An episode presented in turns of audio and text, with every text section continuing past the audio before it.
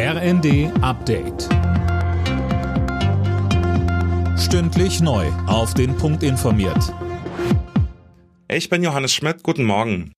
Die deutsche Botschaft in Kiew wird wieder geöffnet, wenn auch erstmal nur in Minimalbesetzung und eingeschränktem Betrieb.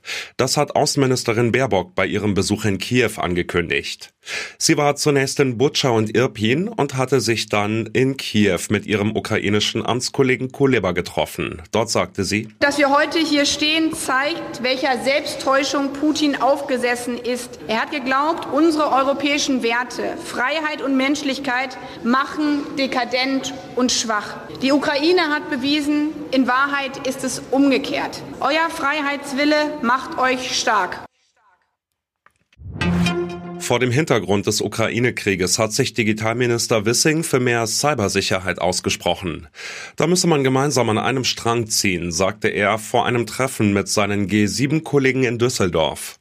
Auch in Deutschland sei die Gefahr durch Cyberangriffe in den letzten Monaten stark gestiegen. Und deswegen ist es wichtig, dass wir unsere Erfahrungen austauschen, die Systeme optimieren. Es ist eine Daueraufgabe, das zu, zu leisten und gemeinsam sind wir äh, stärker und vor allen Dingen, dass das Entscheidende stark genug, um die Dinge abzuwehren. Baden-Württembergs Ministerpräsident Kretschmann hat Rücktrittsforderungen an seinen Innenminister Strobel zurückgewiesen.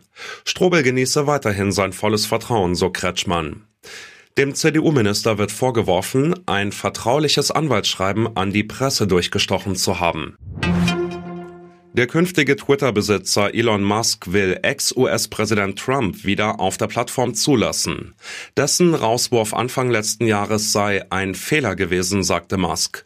Bei Verstößen gegen die Community-Regeln will er künftig befristete Auszeiten für Nutzer statt dauerhafter Sperrungen. Alle Nachrichten auf rnd.de